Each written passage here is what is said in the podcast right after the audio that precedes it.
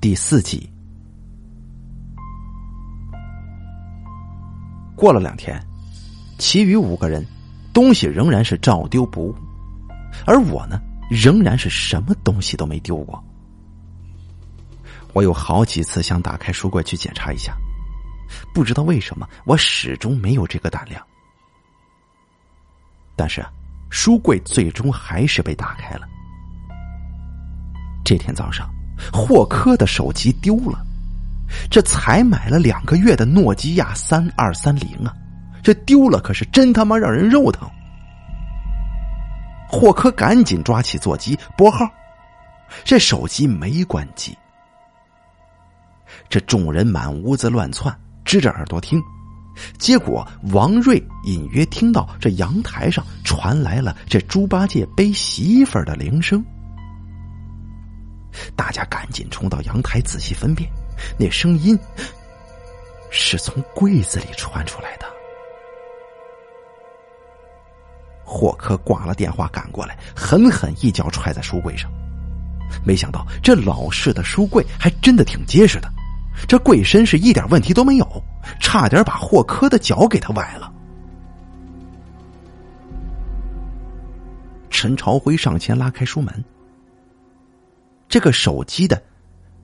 陈朝辉上前拉开书柜的门，手机就在书柜里闪着光，显示一个未接来电。这手机的后面放着各种闹钟、袜子、香水等等等等物件，正是大家这些天所丢失的玩意儿。果然，果然是这个书柜啊！我一阵天旋地转，伸手扶住了墙。这东西找到了，大家自然很高兴，也没有人注意到我根本就没往外拿东西。我松了口气。接下来的问题就是研究这些东西是怎么跑到书柜里去的。这回江鹏推翻了自己以前的论断。哎呀，这真奇了怪了！难道有什么小动物喜欢偷点小玩意儿给存起来吗？王瑞说：“会不会是老鼠啊？也许以前那老头喜欢训练老鼠叼东西。”陈朝辉说：“可是咱们好些东西啊，都是锁在抽屉里的，这老鼠怎么叼得出来嘛？”他们讨论了半天，谁也没争出个所以然来。霍克突然一拍脑袋：“哎，我想起一个故事啊，说不定跟此事有关。”霍克于是就讲了一个故事，说两名南极探险家被风雪困在一个考察站当中，不得脱身，每天只能靠其中一个人往外发这个电报求救。但是由于风雪太大，始终没有人来营救他们，而负责发电报的那名队员发起了高烧，身体是日渐虚弱。这天早上，另一名探险家一觉醒来。发现自己的同伴已经死去了，他只好把同伴的尸体拖出去，在雪地里挖坑就埋了。第二天清晨，探险家睁开眼睛，却看见同伴正坐在椅子上，摆出发电报的姿势。这探险家先是吃惊，然后是欢喜，他以为这同伴没死呢，但是。这走上前去，却发现同伴身体冰凉，仍然是一具死尸。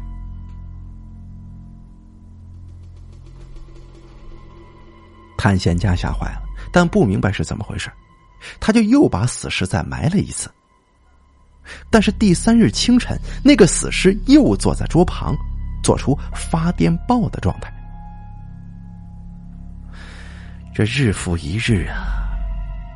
每一天，探险家醒过来都能看到同伴的尸体从雪地里钻出来，坐在椅子上。他的精神终于崩溃了，用手枪射穿了自己的脑袋。王瑞听过这个故事，嘴角浮现出一丝微笑，但是江鹏却不明所以，追着霍克问道：“喂，这怎么回事啊？到底，这尸体怎么会自己爬起来的？霍克吊了他半天胃口，这才回答：“我告诉你吧，是那个活着的人，他梦游啊。他白天把同伴的尸体埋了，这晚上睡着之后就开始梦游，又把尸体挖出来放回椅子上。他是自己把自己吓死的。”江鹏恍然大悟了：“哦，你的意思是说，咱们中间有人梦游，拿了东西扔到柜子里了？”霍科摇了摇头说：“当然了，这只是一种思路而已嘛，谁也不能肯定。不过，既然知道是这个破书柜在捣鬼，咱们以后丢了东西，直接到这里面去找不就行了？”陈朝辉说。那也不能总这样吧，我觉得这房子挺古怪的。哎，要不咱们报案吧？众人听说报案，都是大吃一惊。江鹏瞪了他一眼：“你这报什么案呢？啊，这么点小破事儿也得报案呢？你以为警察整天闲着没事干？再等一段时间，大家都观察观察再说呗。”回到自己的房间，我又是傻愣愣的站了老半天，不知道该做些什么。梦游吗？那我会不会是那个梦游的人呢？这天晚上，我又做了关于书柜的梦，却见那柜子竟然长出了四只脚，摇摇晃晃的从阳台出来，钻进众人的房间，肆无忌惮的找着东西呢。第五集，又过了几天，众人渐渐习惯了每天丢东西的生活。这反正拉开书柜的门，再拿出来也就行了。霍科曾经提议把书柜卖掉或者扔掉，这江鹏表示反对。这卖了或者扔了啊？那咱们以后再丢东西上哪儿找去啊？既然偷东西的习惯把这东西放到这儿，就这么办好了。何况每天猜测书柜子里面有什么东西，也已经成为五个人生活当中的乐趣之一了。有时候这柜子里会出现一些很久没有用到过、见到过的东西，反正啊，这个柜子总是会给人意外的惊喜。比如说。江鹏就曾经在里面看到了一个陈旧的钱包，他认得这是大学时代第一个女朋友送给他的第一件礼物。后来呀，两个人分手了，江鹏就把女朋友送的所有东西都烧了，但是他唯独舍不得这个钱包，就留了下来。回忆往昔的青葱岁月，嘿，这江鹏啊，还真是不胜唏嘘之感。当天晚上就拉着大家去喝酒了。看起来这书柜不像是在找麻烦，似乎是给这生活添加润滑剂的宝贝。王瑞开玩笑的说：“可惜这书柜呀还没有达到通灵的程度，不然要是能知道这大家要找什么，就把那东西自己搬到肚子里，那可就方便了。”但是啊，这书柜有一点是不好的，就是里面那股陈腐的气息，仿佛是关闭了几十年的地下室，这不论用什么方法都不能去除这个气味。只有我不喜欢这个书柜，倒不是因为书柜里从来没有出现过我的东西，因为我无法忘记那个木头人偶的眼睛。虽然在心里一千遍一万遍的说服自己，那都是幻觉，都是幻觉，但是眼睛当中凶狠的光芒，难道真的只是幻觉吗？尤其是让我难以释怀的那个恐怖的梦境，那么黑暗，那么狭小的空间，我一个人蜷缩在里面，那是什么滋味？即便是棺材，也得让人把脚伸直了吧？我过去没有发觉自己有幽闭恐惧症，但是自从那天晚上做梦之后，后来还做过好几次类似的梦，我开始怀疑自己得了这种病症。在梦里，有时候自己是被关在铁匣子里，有的时候是被塞进了洗衣机，而有的时候则是被冻在了冰箱里。总而言之，都是一些狭窄拥挤的、令人感到窒息的地方。还有一回，我甚至发现自己被关在电脑显示器里，透过屏幕看着电脑前坐着的一个陌生人。那个陌生人专注的在键盘上敲击着什么，完全他不理会我的呼嚎跟挣扎。但是，我再也没有梦到过书柜了。但我并不安心。我总担心有一天，这书柜还会出现，张开血盆大口把我吞进去。我还曾在睡觉的时候用线把自己的一只手绑在床边，测试自己是否梦游。每当早上醒来，这线还在，但是我却仍然不放心。我担心是自己先解开了线。梦游完毕之后，又自己捆上。毕竟有霍科的故事做前车之鉴呢。而我又偷偷的去医院做检查，看看自己是不是真的有梦游的毛病。但是检查报告却说我是一切正常的。哼。于是我不管了，爱怎么着就怎么着吧。第六集。在新居住了两个月之后，工作室收回了一笔欠款，一个个心情都大好，决定出去玩一玩，散散心。在网上四处搜索，发现离城不远的一个自然风景区还是蛮不错的，呼吸呼吸新鲜空气，正好放松大脑。住了两天森林小木屋，看了无数的花草树木、溪水石头。但要回家得到消息，这泥石流啊截断了山路，暂时不能通行。好在五个年轻人也是无忧无虑，这既然路都断了，索性啊多玩两天。这江鹏拍板，今天晚上烤羊肉，睡在野外。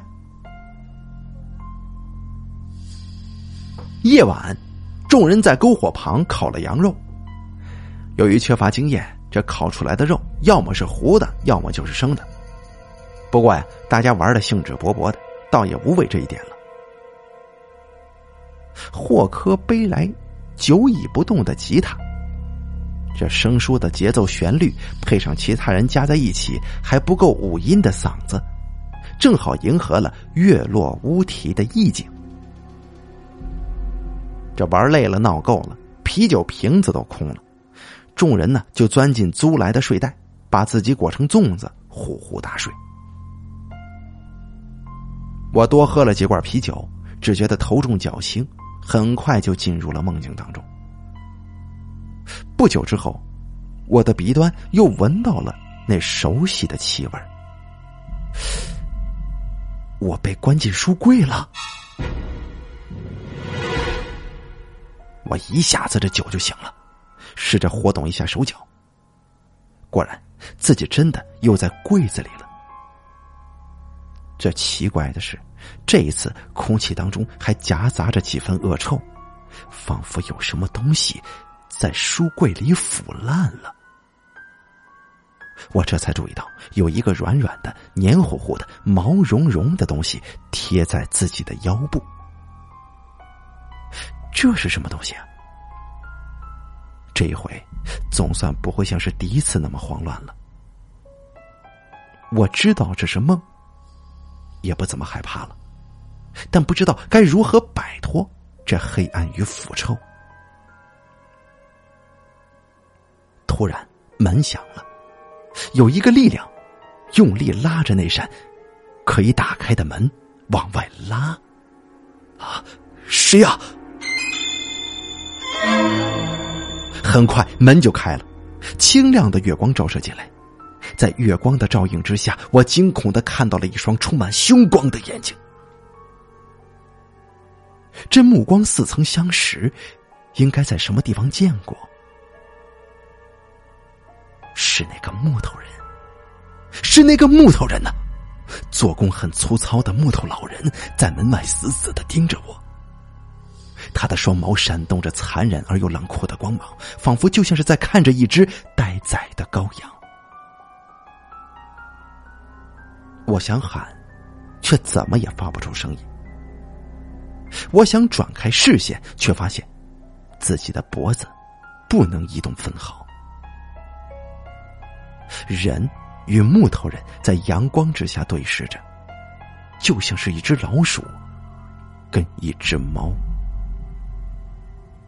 你想要干什么？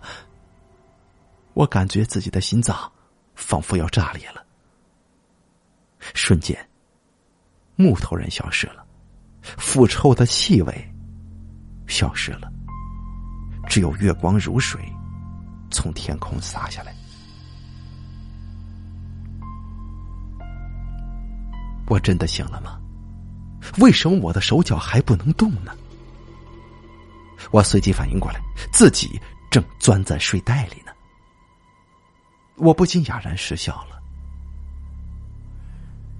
我的身上又湿透了，这睡袋是不能再睡了。我费力的钻出来，把只剩下一点暗红色光芒的火堆重新点起来，然后躺在火堆旁，慢慢的把汗渍烤干。天亮之后，这路就通了。于是众人踏上了归程。一路上，其余四个人兴奋的高谈阔论，而只有我疲惫不堪的靠坐在座椅上。我这头啊，就像是鸡啄米似的，不停的点着。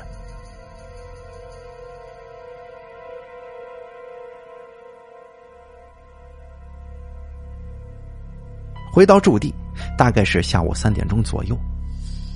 我来到自己居住的楼下。发现各单元的门上都贴了寻狗启事。原来，一户人家养了四年的一条西施失踪了。看失踪时间呢，正是众人出发的那天夜里。这只狗极为乖巧，通人性，已经被当做那个家庭不可缺少的一部分。如今突然失踪，这全家人自然是着急万分的。寻狗启事是用彩色打印的，上面附有呱呱的名字，啊，这呱呱呢就是狗的名字了。不但有名字，还有它的清晰照片，显示出主人不惜一切代价要去寻狗的决心。这上面呢，还有酬谢的价码，已经写清楚了，是现金两万元。哎呦！这个数字啊，真的是不小。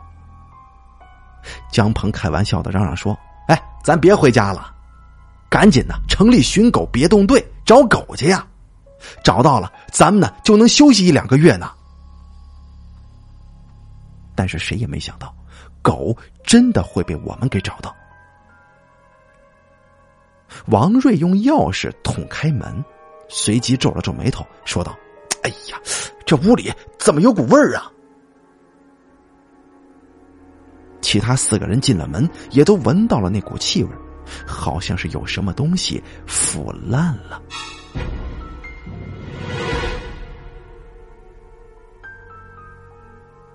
咱家有耗子吗？蒋鹏问道。会不会咱们出去玩这几天，把耗子给饿死了？这可难说呀。搞不好就是每天帮我们翻箱倒柜的那只耗子呀！此言一出，提醒了所有人，大家的目光不约而同的聚向了阳台门。这推开阳台的门，哎呀，果然呢，这浓稠的气味特别特别严重。不必多想了，大家这回的视线齐刷刷的盯在了书柜上。众人都感觉有些寒意，而我更是觉得四肢冰凉。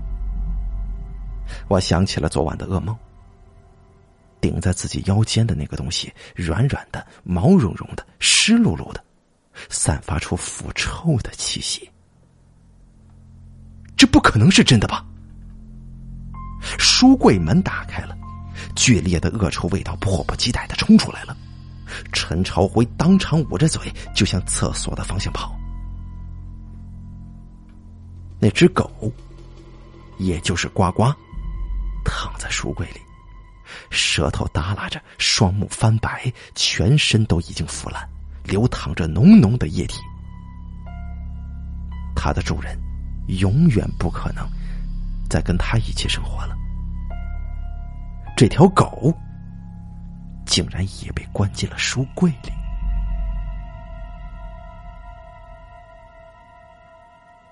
四个人捂着鼻子，先退出了阳台。陈朝辉搜肠刮肚的吐了一通，这面色蜡黄的，他回来了。五个人面面相觑，不知道该说些什么好。怎么可能？我只是做了个梦而已啊！怎么可能会是真的？咱们呢？咱们得想想办法呀！哎，我先把狗去扔掉。江鹏说着，开始在房间里四处寻找破布、卫生纸、塑料袋。喂，你等等！你怎么着急？想被人抓住呀？王瑞把他拦住了。这么臭的东西，你拿出去肯定会被人发现的。你不怕狗主人不管三七二十一，先认定你是杀狗凶手，要你偿命啊？江鹏说：“这这明明是柜子把他杀了，这又不是我干的。”王瑞说：“还柜子把他杀的，谁他妈信你呀？你说我家的柜子会自己拿东西？你想被别人抓进精神病院呐？”这话说的倒也有理呀。于是几个人戴上口罩，给狗收了尸，密密麻麻的套了好几层袋子，打算到深夜的时候再拿去扔掉。收拾狗尸的时候，江鹏忍不住说：“幸好是一条狗啊，这这万一如果是人怎么办呢？”对呀，众人不寒而栗，霍科却说。就算是人，你看这么小的地方，能他妈塞得进去吗？听完这话，我就愣住了，只觉得寒气从脚底一直升到脑门那我是被怎么塞进去的呢？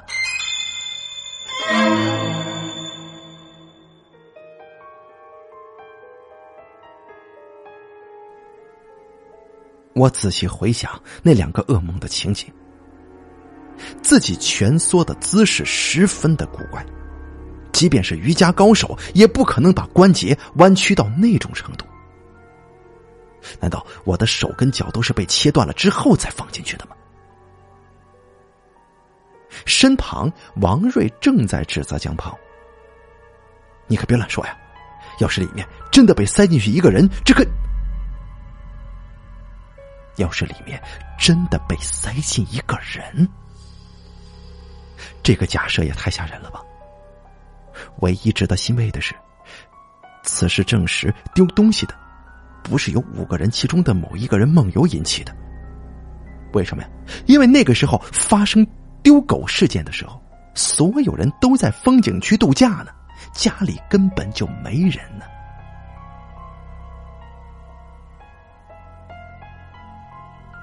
第七集。深夜的时候，几个人像是做贼一样，把狗尸运下了楼。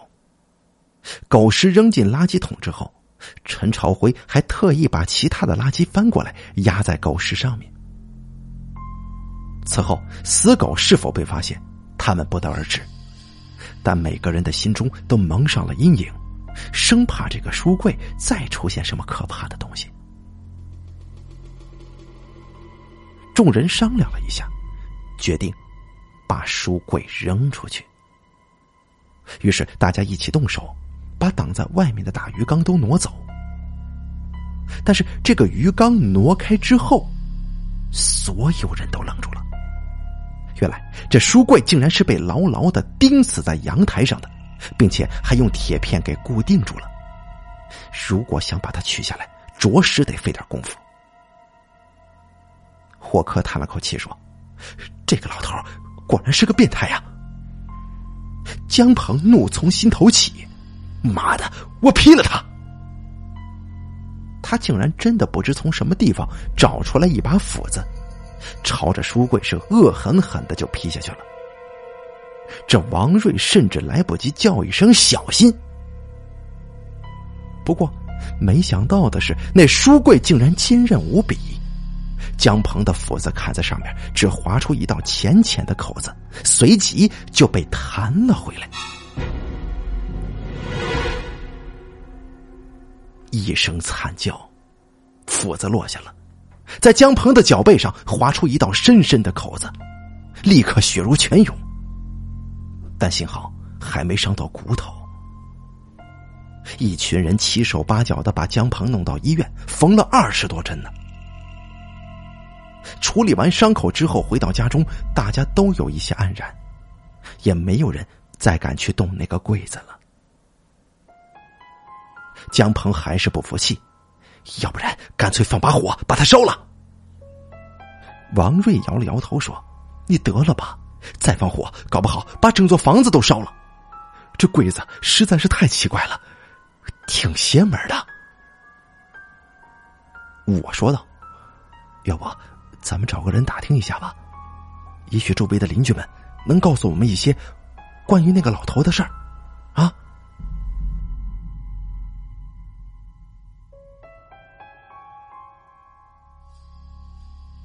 几个人走了出去。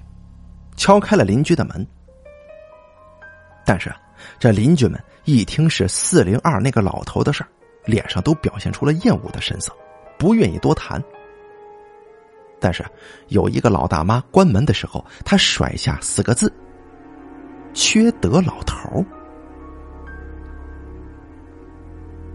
众人很是失望，想来那不与父亲居住的儿子也不可能提供更多的信息。碰巧这几天呢，我们接了一笔大活给一套天文类丛书画插图，这工作量挺大的。这众人呢也就潜心干活，不再去打听关于老头跟柜子的事只是每天早上打开柜门的时候，都战战兢兢的，再无以前那种轻松的心境了，生怕这柜子里边会出现诸如狗尸之类的令人头疼的事物。不过又过了一个星期，倒是再也没什么恐怖的东西出现。这最令人不可思议的是，尸体的腐臭气息在一夜之间就消失掉了。这柜子似乎有神奇的能力，那里面一切的气味都能够消解掉，只剩下它本身的气味，并且经久不散。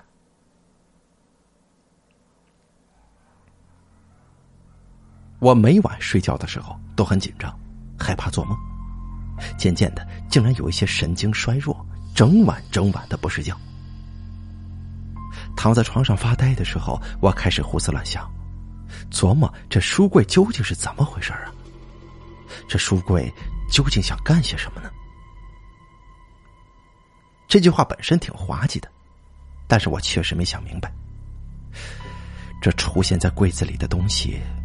完全是随机选择的，没有任何规律性跟目的性可言。看起来呀，这书柜就像是一个盲人，在摆满一整张桌子物品当中随手拿走一两样，他根本就不在意自己拿走的到底是什么。也许是为了恶作剧吗？闹钟、袜子、香水、手机。包括那只狗，这些东西对柜子有用吗？没有，这半点用处也没有啊。但是对于东西的主人而言，丢了这些东西，则会造成很大的不方便，甚至是痛苦。比方说那个可怜的狗，呱呱。但柜子并不会在意别人的不方便。他只是快乐的，啊，姑且咱们猜测他是快乐的吧。他总是快乐的吞食别人的东西，被拿回去之后，接着再去拿，锲而不舍。这是一个喜欢恶作剧的书柜，我甚至忍不住想要笑出声来。还有另一种可能性，也许啊，这书柜就是喜欢“占有”这两个字，不论是什么东西，他都要放进自己的肚子里，才感觉到安心。所以被偷到的这种柜子里的东西才会那么的五花八门，因为他根本就不在乎这究竟是个什么东西。我想起了柳宗元写的寓言。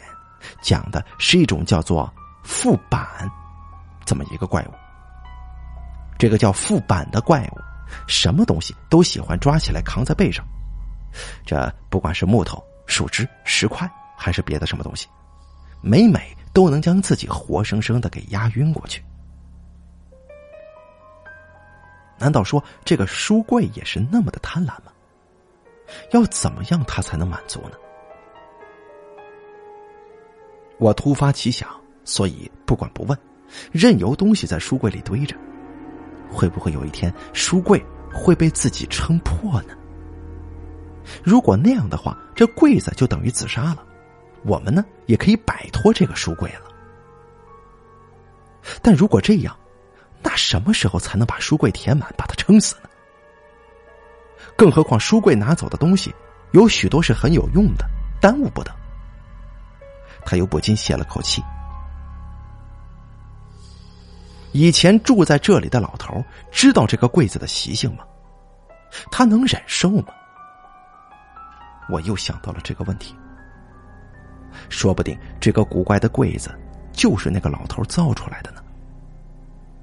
可惜啊，老头死了。我想，不然真的得好好问问他。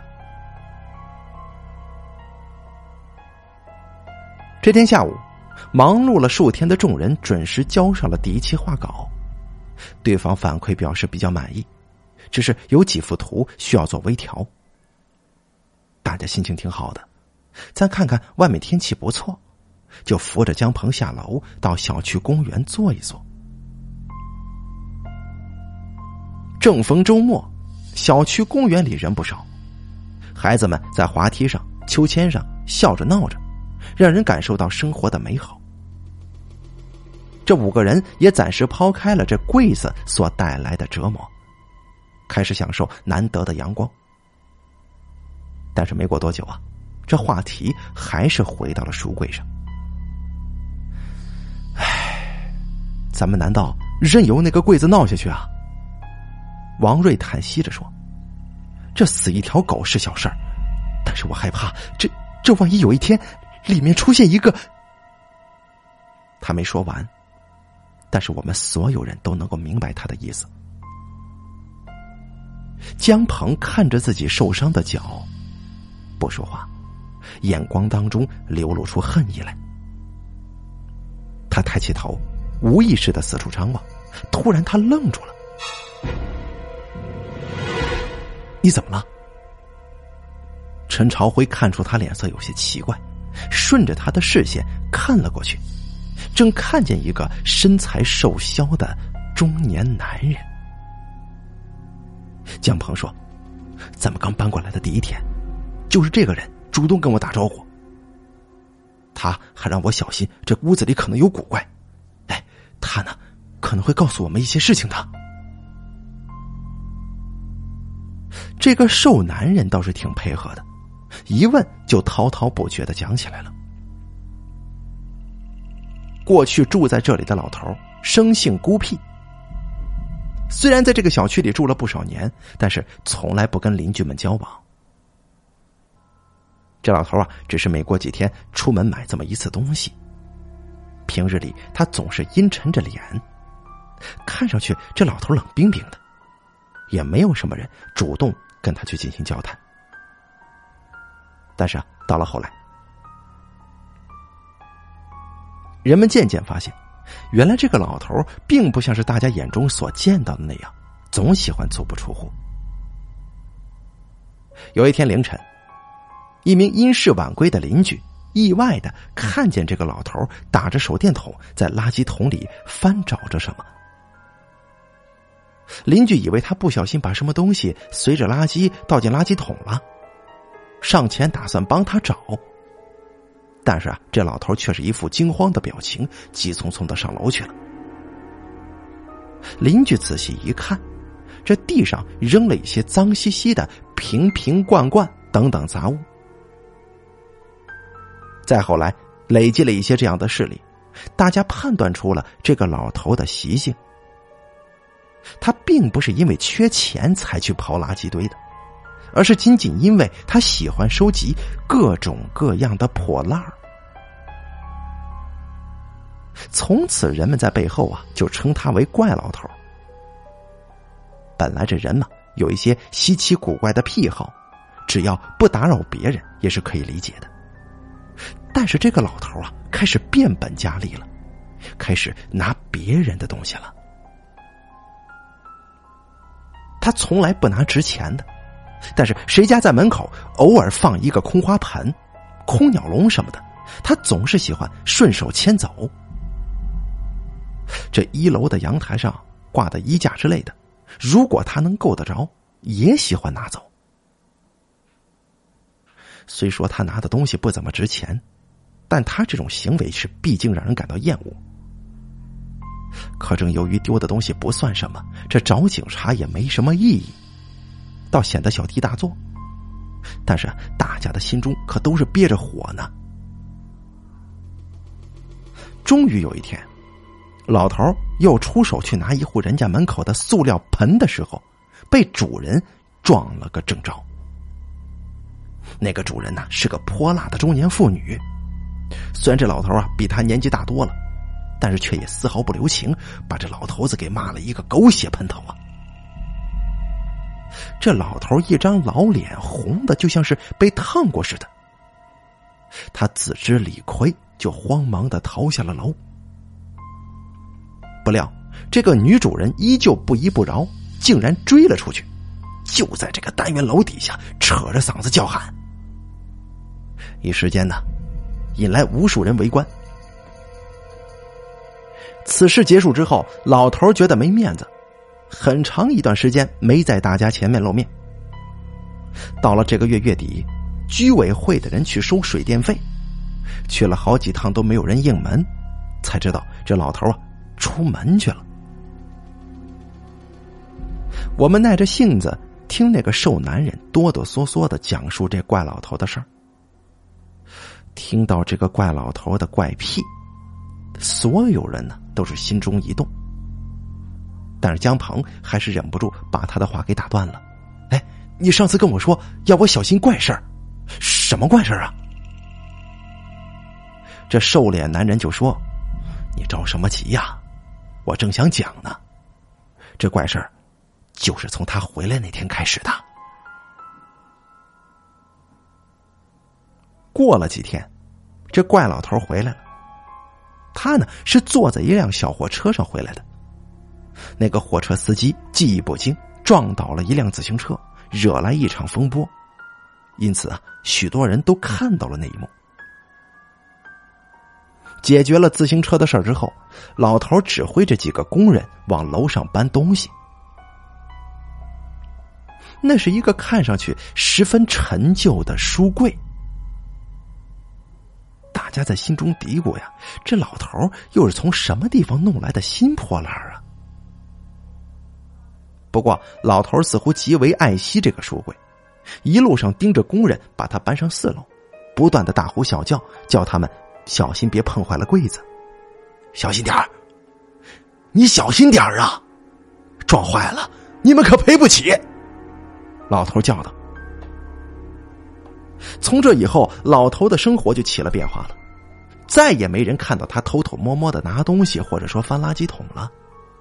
虽然他仍旧是深居简出，但是偶尔出门见到他的人都能够看出他的神情很好，气色也很棒，而且是一脸的喜气洋洋，不复往日的阴雾神情。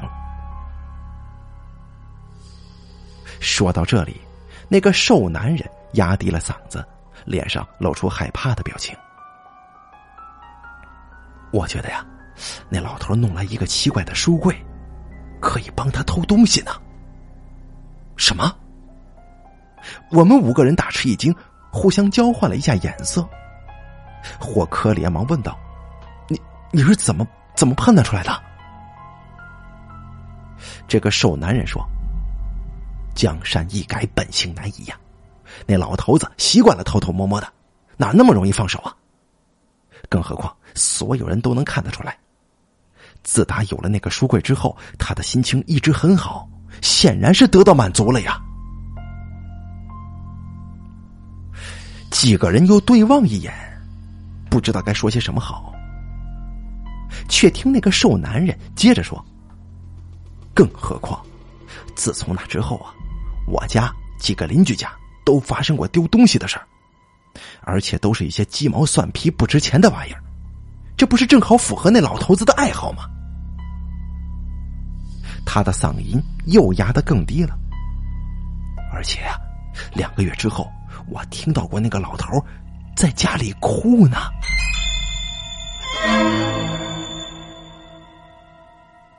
那是一天深夜，瘦男人家里的空调坏了，他晚上热的实在是睡不着觉，就站在自家阳台上乘凉。这个时候，他听到隔壁楼传来一声响亮的哭声，那是从老头所住的四零二传过来的。在寂静的夜里，老头的哭喊声显得是那么的刺耳。瘦男人听得清清楚楚的。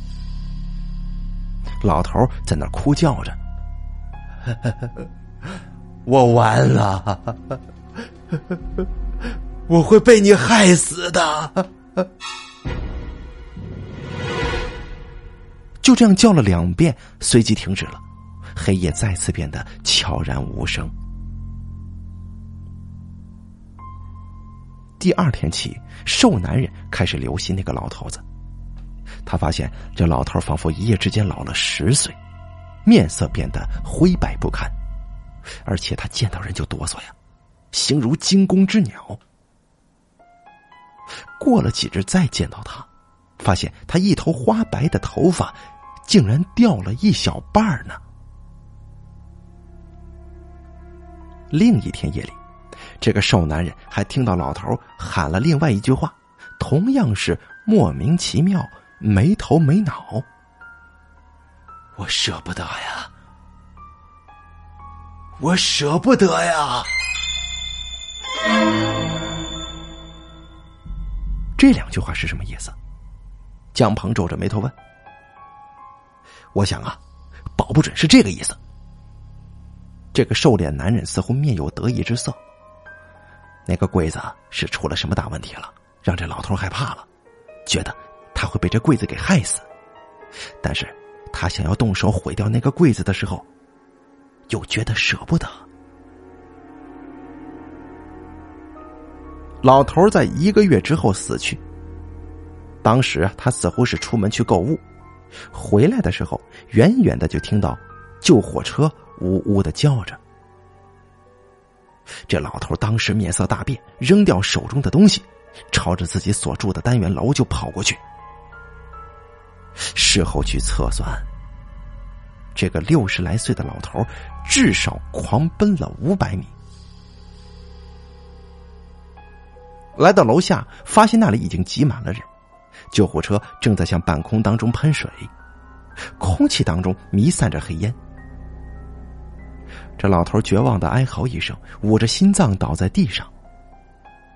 一个小时之后，他在医院里死了。据说他临死之前最后一句话就是：“我的，我的烧了，没了，完了。”他说：“具体是他的什么？”当时在场的人都没人能够听得清楚。事实上，那天失火的是老头楼上的五零二，而且虽然烟多，这火势其实并不大。这老头家一点事儿都没有。这瘦男人关切的问：“哎，对了，你们搬家之后那个书柜有没有出过什么坏事啊？或者说有没有出过什么怪事啊？”江鹏还没说话，我抢先开口了。哦，自从我们搬过来之后，嫌那个书柜碍事，呃，让房东给拉走了。这瘦男人脸上不知道是欣喜还是失望，他说道：“哦哦，那就好，那就好，这样啊，就不用怕出什么怪事了啊。”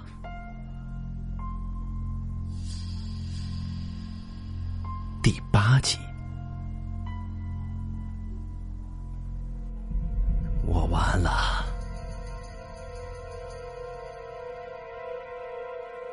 我完了，我会被你害死的。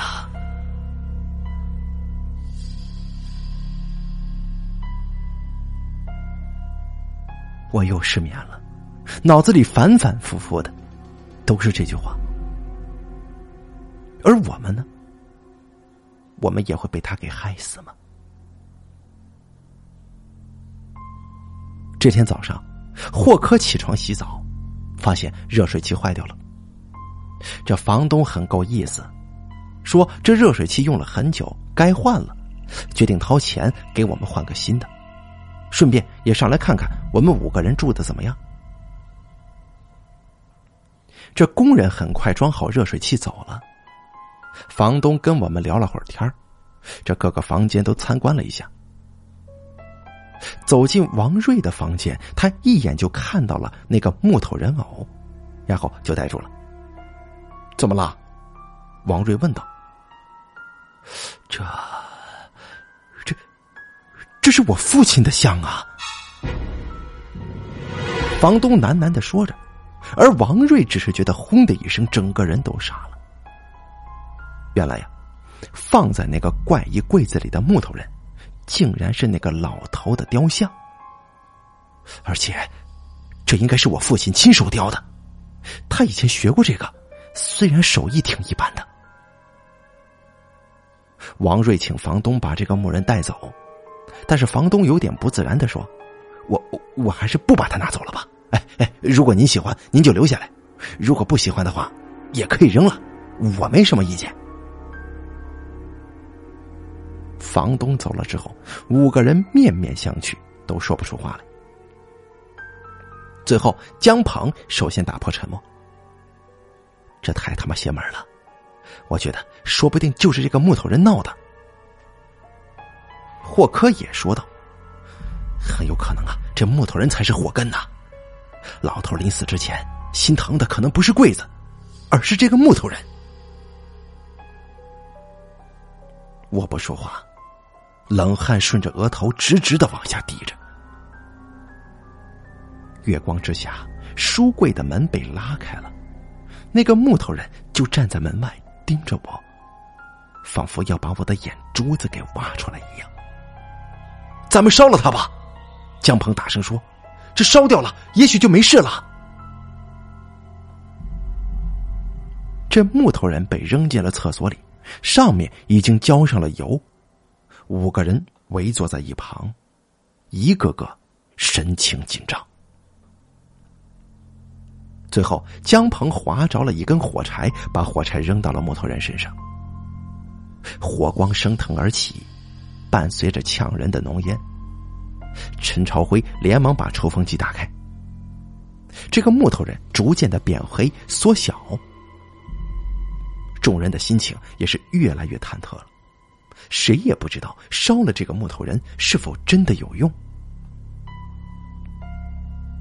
我突然大叫一声，就朝后倒了。他在笑啊，他在对着我笑呢。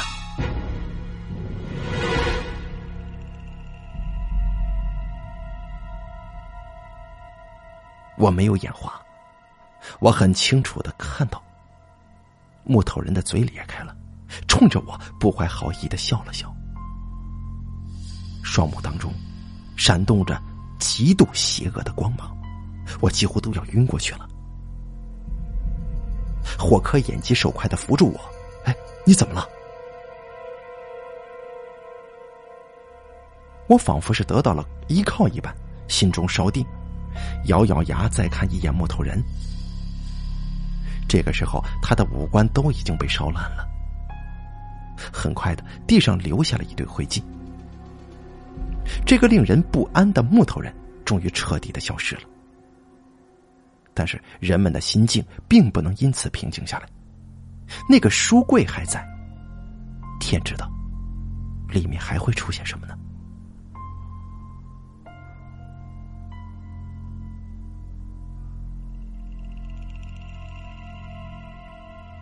第二天清晨，霍科去邮政局取包裹，其余四个人都早早的起床，围坐在客厅里。大家的眼光都有意无意的躲避着阳台，但谁都知道是躲不过的。王瑞叹了口气，站起来说：“走吧，这躲能躲得过去吗？”他率先推开阳台的门，其他人在后面跟着。这书柜默默的耸立在那里，看上去毫不起眼。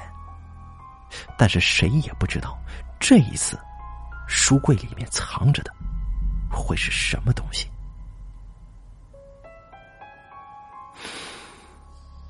王瑞深吸一口气，拉开了柜门。所有人都傻了，柜子里这回没有狗的尸体，没有闹钟，没有袜子。没有手机，没有香水，也没有钱包。事实上，所有人都很迷惑，不知道柜子里出现的究竟是什么。那是一大堆乱糟糟的金属碎片或者碎块，碎片都被分割的极其的细小，以至于谁都无法判断这是什么东西。我伸手拿出一个碎块来。这看来看去，有些疑惑的说：“哎，这好像，好像是从一根轴承上切下来的一块啊。”陈朝辉则皱着眉头，拿起一块厚厚的金属片说：“这上面还上着黑漆呢。”王瑞找出一副厚厚的手套戴上，开始往外面剥了碎片。大家这才发现，原来呀，不止金属碎片，里面还有塑料的。橡胶的、皮革的等等等等碎片，还有被分割成一小节一小节的电线，以及不少玻璃渣。这是什么玩意儿啊？大家都搞糊涂了。正在愣神的时候，这门上响起了开锁的声音。那是霍克取包裹回来了。他进门之后，把包裹随手往桌子上一扔，就奔到阳台上去了。他看见眼前一堆破烂儿，呆住了。看了半晌，他才讷讷的问道：“这这是什么玩意儿？”王瑞说：“我也不知道啊，正在猜呢嘛。”他继续往外刨着这些不知来历的碎片，竟然翻出了一个护身符。那是一个上面缀有小铃铛的金属片，上面刻着“一路平安”这四个字。这样的护身符，在某一个地方是最常见的。霍克猛然向后退了一步，大吼一声说：“哎，我知道了！”他这一嗓子把众人吓了一跳，都过去问他。只见他的脸白的如同一张纸。我今天取完包裹进小区门口的时候，正看见一男一女在那里跟物业大吵大闹呢。霍克咽下一口唾沫，很艰难的开口说：“呃，他们停在小区停车场的那辆帕萨特不见了。”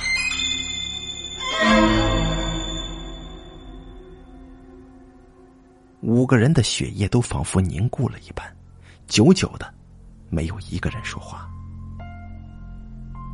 王瑞仿佛无意识的，依然在翻捡着碎片。好半天，才突然冒出一句话：“这切的真整齐呀，这断口都这么光滑，这他妈可是汽车，不是豆腐呀！他怎么做到的？对呀，他是怎么做到的？大家心头都是一紧。不对，不对呀！我脱口而出：这柜子这么小，如果把一辆帕萨特切开的话，这十个柜子也放不下呀！”江鹏也反应过来了，嗯，对呀，这车呀，要是放进咱们客厅，也能填的是满满当当的呀。王瑞说：“不管怎么样，先清理出来再说吧。老规矩，半夜的时候扔出去啊。”这老规矩三个字让人说不出的有种别扭的感觉，但是也没有其他别的办法呀。江鹏感叹道：“好在是绝对不会有人跑到民居里边去搜赃车的呀，不然咱说不清啊。”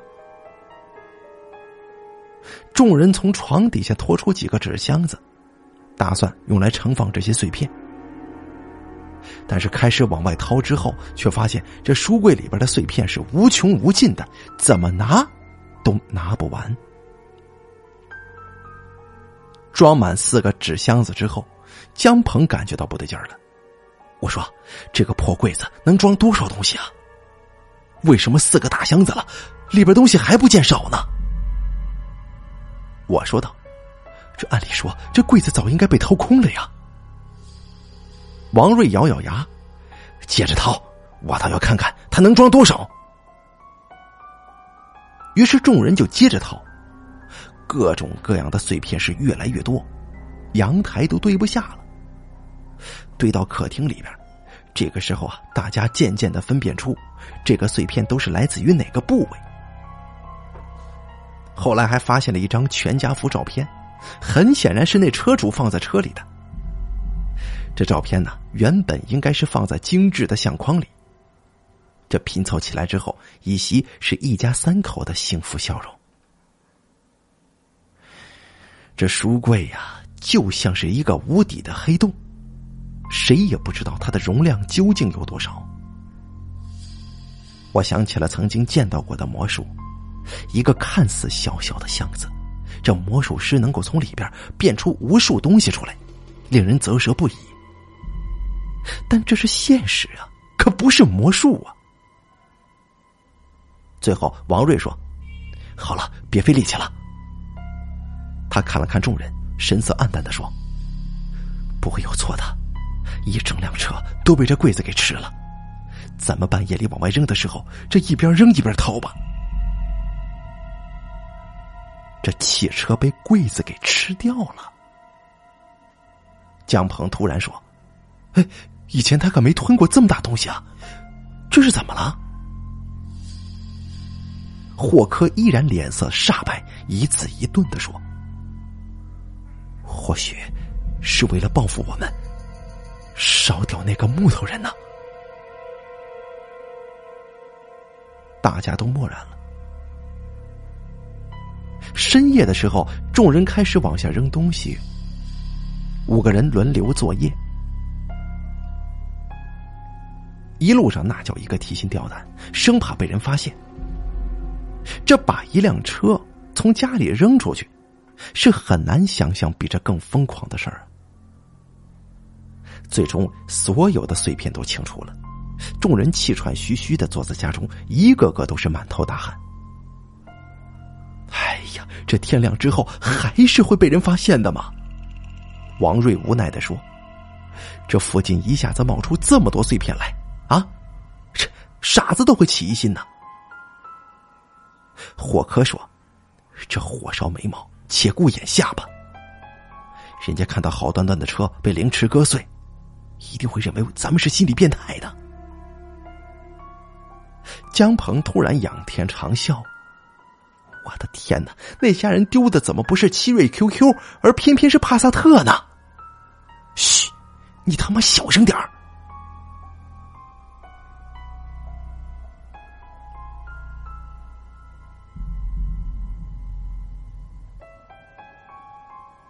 第九集，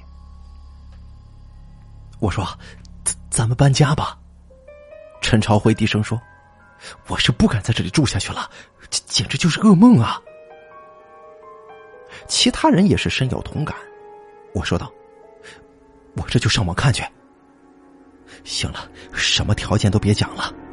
王瑞说：“只要咱们能够尽快搬离这里就行了。”我于是上网搜索房源。当天下午就跟陈朝辉一起去看房，两个人一夜没睡，顶着黑眼圈，向这家房主抱怨，原来他住的地方是如何如何令人不堪忍受。楼上的卡拉 OK 刚唱完，楼下两口子就开始打架摔东西。我们怎么休息啊？怎么干活呀？陈朝辉可怜巴巴的说：“这上门提意见，找居委会，连幺幺零都打过，一点用都没有。”我趁热打铁的说：“我们下个月开始有一笔大量的、时间又紧的活这样下去的话肯定会完蛋的。我们什么也不挑了，就是能让我们早点搬进去住就行。”新房主一脸同情。现在某些人还真是缺德，还建设精神文明社会呢，丢人。他很爽快的说：“这房子呀，早就收拾好了。你们如果能付定金的话，我马上把钥匙给你们。这全部的租金呢，可以月底的时候再付。”两个人大喜过望，迫不及待的答应了，赶忙打电话让王瑞等人联系搬家公司。这搬家公司说时间太紧，没法安排。这王瑞大倒苦水，并且主动提出加钱，争取到了第二天下午派车。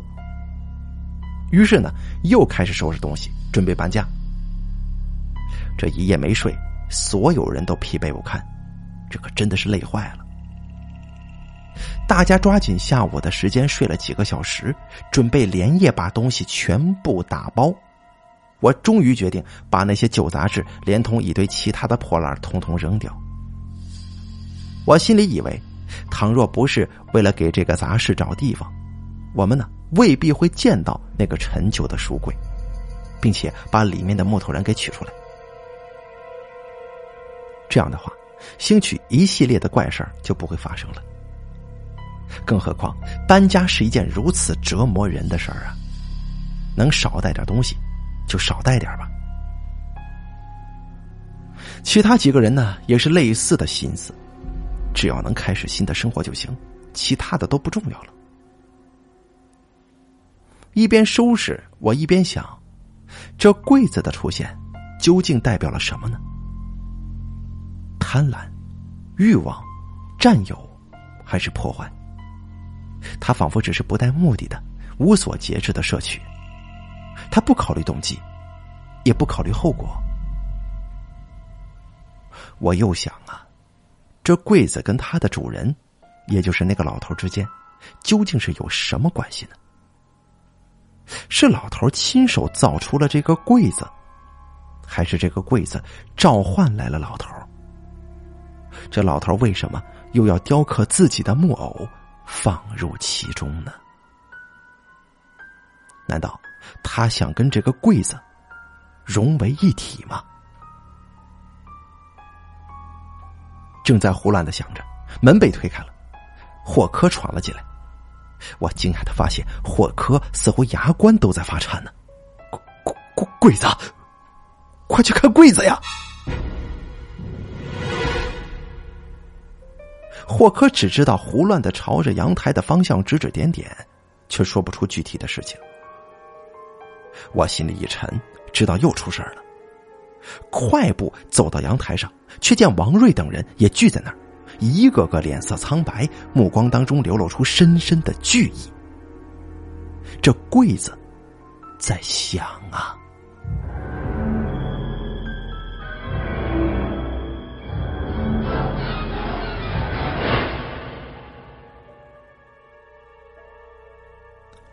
这大概是众人第一次亲身经历柜子吞吃物品吧。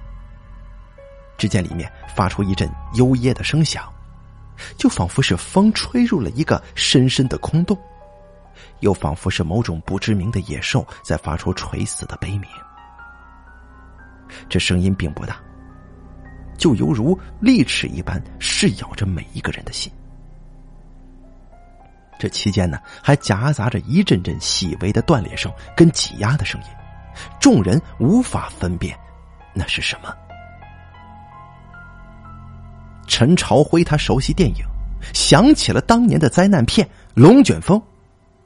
据说录音师为了造出龙卷风疯眼咆哮的声音，曾经煞费苦心，混合了多种声音，甚至连骆驼的鸣叫声都用上了。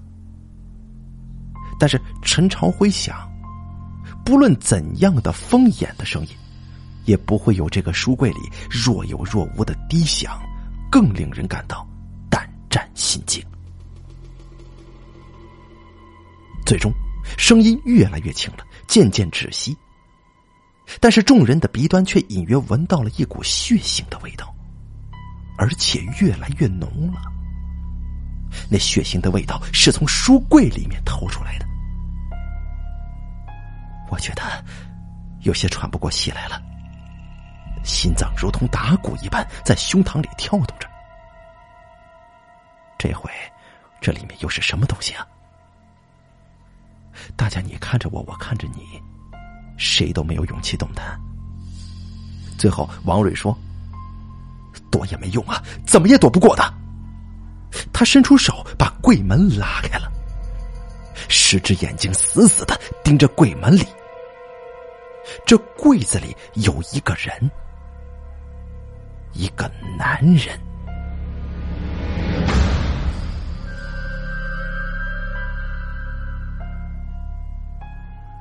一个四肢以不可思议的角度曲折叠在一起的男人，断裂的关节戳破了皮肤，露在外面，鲜血正在汩汩流出，浓重的血腥气味散布开来。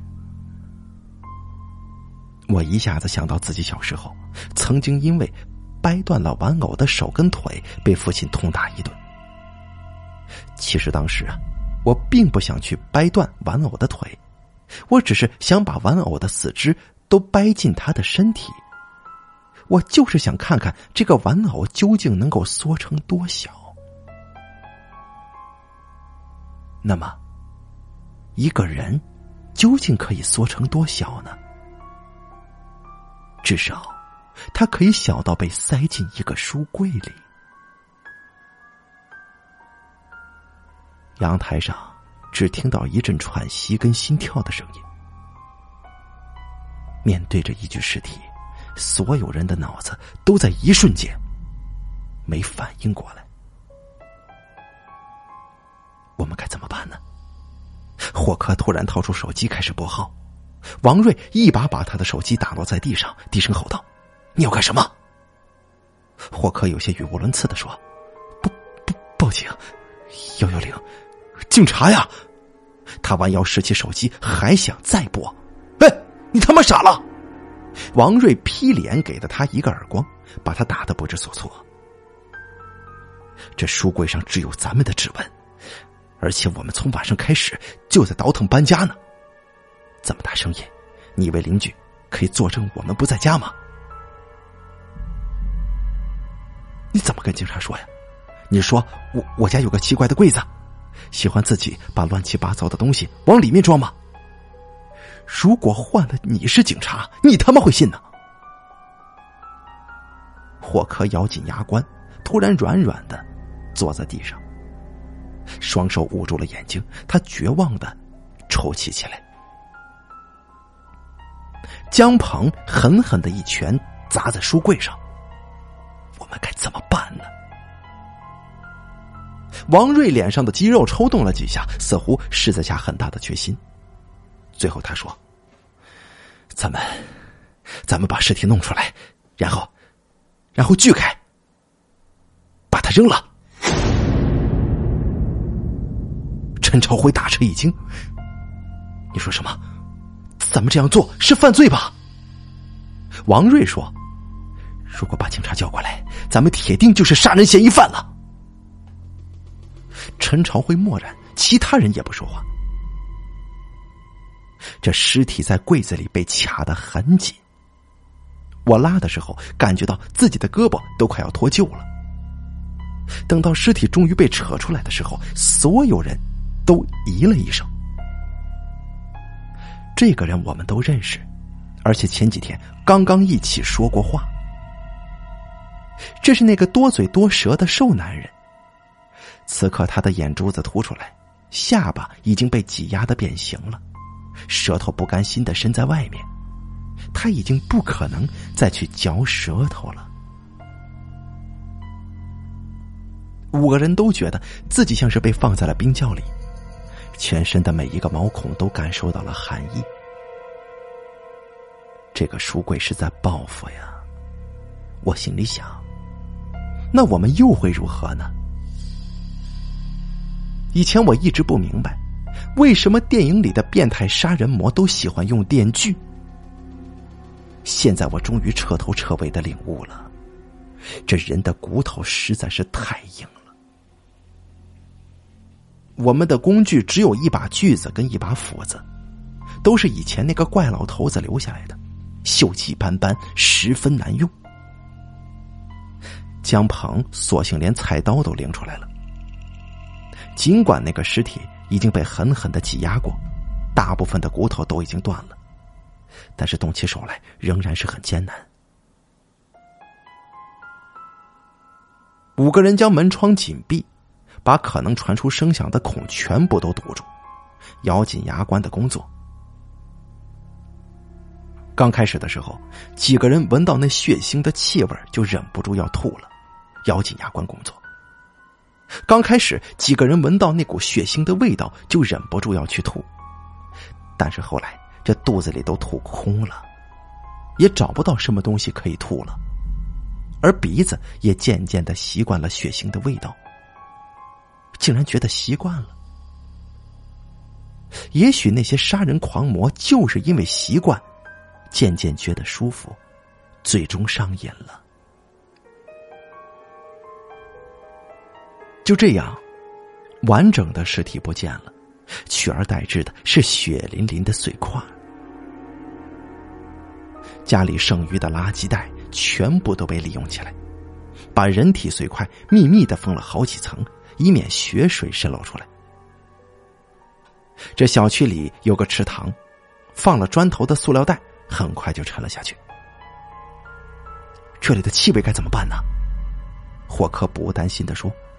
我看这味道，一个月都散不下去啊！我已经把所有的空气清新剂全部都喷光了，血液的味道混合着茉莉花香，真的是令人作呕。行了，让它慢慢散去就好了。王瑞说：“这房子离下一个收租日还早着呢，在此期间是不会有人进来的。可是这搬家公司的人要进来呀。”我说道。咱们自己动手吧，这能不要的东西都他妈不要了。其他的在工人到来之前都搬到楼下。现在赶紧洗澡去，就算把皮都搓下来，也得把身上那股味道给洗掉。霍克叹息着说：“哎呀，还不如就把那尸体扔到柜子里。我觉得这柜子会很快的把这个人消化的干干净净的，一点气味也不会留下。”王瑞一愣，随即气得满脸发绿：“你他妈怎么不早说呢？”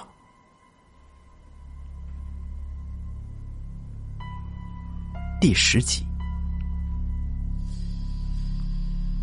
接下来的这个下午，大概是五个人人生当中最痛苦的一下午了。通宵达旦的劳累、惊吓，过去之后，所有人的疲惫都达到了顶点。到了新家，打发走了搬家公司，我们甚至来不及铺床，就一头扑倒在床垫上，沉入梦乡了。睡眠可以帮助我们暂时抛开很多的很多的事情，比如柜子还会不会再吞东西了，尸体还会不会被人发现了，我们五个人会不会被当做杀人嫌疑犯呢？这些都暂时不想了，躲进沉睡当中吧。至少能有片刻的时间，让人感到放松和宽慰。临睡之前，江鹏感慨的说：“哎呀，这好像是做了一场梦啊！快点醒过来吧。”我感觉到自己的意识正在缓缓的往下沉，整个身体仿佛在渐渐的分解，化为一团虚无。等到我的精神重新集中起来的时候，发现自己正站在一片浓密的迷雾当中。雾气散尽，眼前出现了柜子，但又不是我所见惯的那一个。这个柜子足足有几十米这么高呢，这根本就是一座房子吧？我又做梦了，又梦见这个柜子了。随着一阵轰隆隆的声响，这柜门就打开了，像是一座城堡在敞开大门。一个黑影走了出来，我渐渐的看清楚了，这是一个老人。我认得他，他跟那个木头人一模一样。老人向我招手，示意我跟他进去。我毫不犹豫的就跟他过去了。这是我第一次看清楚书柜的内部。只见这个宏大的书柜里布满了无数的格子，好似一座大厦内部的千百个房间。但是在我看来，这更像是一个放大了的蜂巢。每一个格子里都有不同的东西。我看到有的格子里放着嶙峋的山石，有的格子里是一群站立不动的人，有的填满了带有巨大漩涡的水，而有的则是跳跃燃烧的火焰。为什么要准备这么多格子呢？我问老人：“这里究竟打算装多少东西啊？”我的心里。突然想起前一段时间看过的一部恐怖电影，那是由数不清的密封空间所组成的巨大立方体，人们在立方体的内部徒劳的寻找出路，随时面对末定之灾。不，这不是立方体。老人似乎能阅读我的心思，他对我说。这里根本就没有出路的。为什么？你能够逃离你的内心吗？啊？老人反问道。你能够逃离你的内心吗？这句话就如同重锤一般，一下子把我击醒了。我逃不掉。我低声的说着。我逃不掉的。老人消失了，柜子在一阵天旋地转当中陡然缩小，那一阵沉腐的气息萦绕在我的身边。我睁开了眼睛，原来刚才我做了一场梦，但是这股气息仍旧停留在房间里。我惊恐的看着四周，突然我听到沉重的声音，咣当咣当的，就好像是脚步声。这大半夜的，会是谁呢？我惊恐的盯着门外，感觉心脏要停止跳动了。我看见柜子正一晃一晃的挪进来。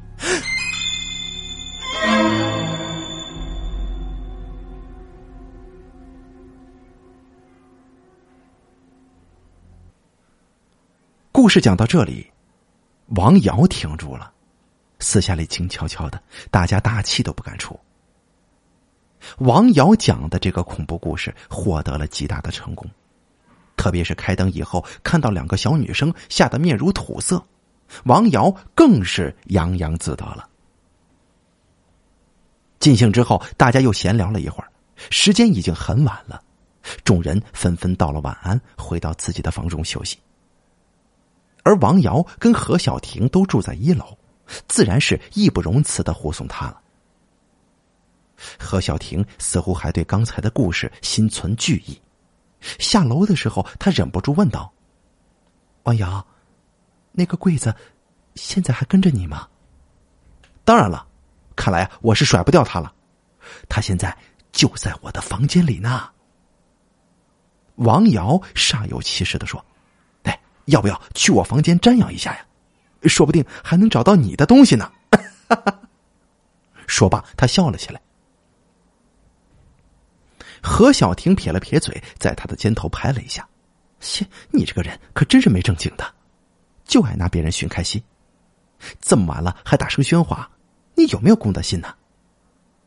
得了吧，这栋楼里除了咱们几个夜猫子，人都搬光了，还有谁可能被我惊扰啊？哎，不是还有你前任房东令尊的英灵一直跟着你吗？你小心惊动了他老人家，你可是吃不了兜着走啊！哼。何小婷说完也忍不住笑了。说着，已经到了何小婷的房间门口了。两个人互相道了晚安，王瑶继续走向走廊另一头自己的房间。啊，这虽然事先编了一个故事给别人听，但是这一个人走在昏暗的走廊里，这两旁都是无人的房间。想想自己刚才胡编的故事，哎，这这心里啊也禁不住是发毛，不禁加快了脚步。他眼前一花，这地上好像有什么东西动了一下。这定睛一看，原来呀是自己的影子在前后伸缩呢。他停下脚步，迟疑了一下，突然转过身。他抬头看见走廊里的灯正在慢慢的晃动，楼道的门正打开着，凉飕飕的风正在从外面阵阵吹来。这是谁呀？这晚上回来也不把门锁好。我说怎么冷飕飕的？这么冷的天，把这当城门了呀？真是没素质！王瑶心里骂了一句，走过去把门关好。他下意识的。又往正对着大门的地下室入口看了一眼，这平时紧闭的门今天怎么半掩着呢？透过布满门口的蜘蛛网程序，这地下室里边黑洞洞的。王瑶觉得一股寒意从尾椎直透头顶。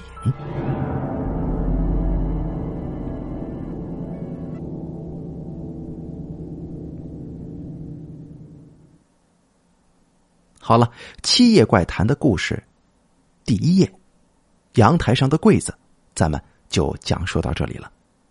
感谢您的收听。